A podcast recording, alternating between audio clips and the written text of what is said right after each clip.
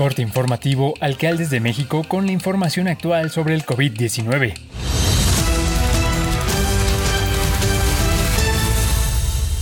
Hoy es lunes 24 de enero. La Secretaría de Salud informó que en las últimas 24 horas se detectaron 364 muertes por coronavirus y 51.368 nuevos casos, con lo que suman 303.183 muertes y 4.667.829 contagios por COVID-19 en México, de los cuales 320.062 son los casos activos y 3.700.000 4.448 se han recuperado de la enfermedad. El reporte diario de la Secretaría de Salud sobre la situación de la pandemia indica que el fin de semana la tasa de ocupación de los hospitales siguió incrementándose y abarca ya el 41% de las camas generales y el 24% de las que tienen ventilador artificial. La primera semana epidemiológica de 2022, del 2 al 8 de enero, cierra con incremento de 164% en el número número de casos estimados en comparación con la anterior.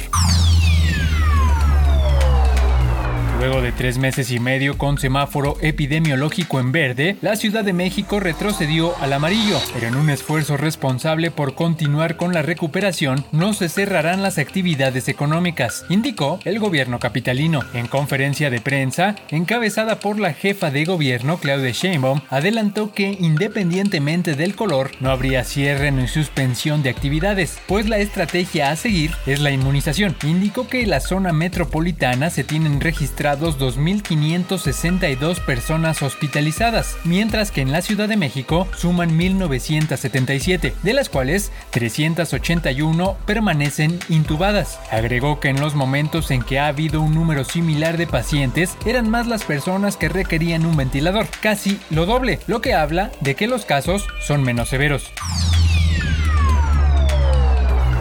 Ante el cambio del semáforo epidemiológico a amarillo por COVID-19, comerciantes del centro histórico de la Ciudad de México atendieron el llamado de las autoridades capitalinas para que en un esfuerzo responsable no se cierren las actividades económicas y continúe la recuperación de la ciudad, por lo que se sumaron a la convocatoria de mantener las medidas sanitarias como el uso correcto del cubrebocas, lavarse las manos frecuentemente con agua y jabón o usar gel antibacterial, ventilar espacios y en caso de síntomas más leves de la enfermedad, permanecer en casa aislado para evitar contagiar a otras personas. Al mismo tiempo, hicieron un llamado al movimiento de activistas anti-vacuna COVID que en días pasados se hizo presente en el centro de la ciudad para invitar a la gente a no usar el cubrebocas y no vacunarse, a que reflexionen sobre su postura, pidiendo que respeten el trabajo de los comerciantes y la seguridad de las personas ya vacunadas. Al mismo tiempo, el gobierno capitalino está recordando a las personas que es fundamental vacunarse contra la COVID-19 con el propósito de contar con protección ante esta enfermedad.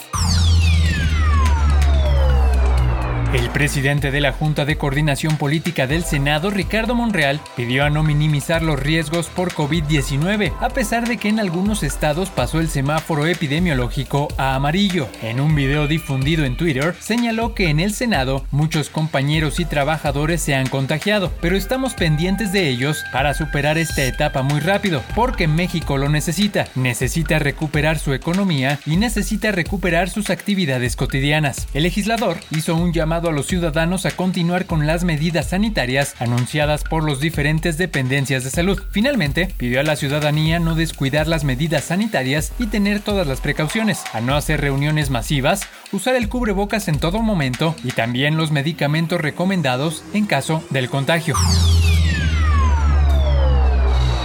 El 14% del personal de salud de la entidad se encuentra contagiado de COVID-19, según informó la Secretaría de Salud de Nuevo León. Alma Rosa Marroquín, titular de la dependencia, informó que 1.731 empleados del sector salud del estado cursan la enfermedad. En el caso del Hospital Metropolitano, nosocomio exclusivo para atender a pacientes con coronavirus, la cifra llega hasta un 16% de contagiados, es decir, 343 trabajadores. Además, las hospitalizaciones con continúan aumentando y este domingo se registró una ocupación hospitalaria del 39%, con 910 pacientes en nosocomios, de los cuales 120 requieren ventilación mecánica. La cifra fue minimizada por la funcionaria, al señalar que hace un año la cifra de hospitalizaciones era de 2.076 pacientes e indicó que la vacunación ha sido efectiva en este sentido, aseguró.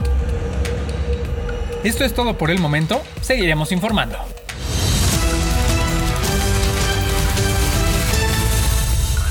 Alcaldes de México. Alcaldes de México. Alcaldes de México.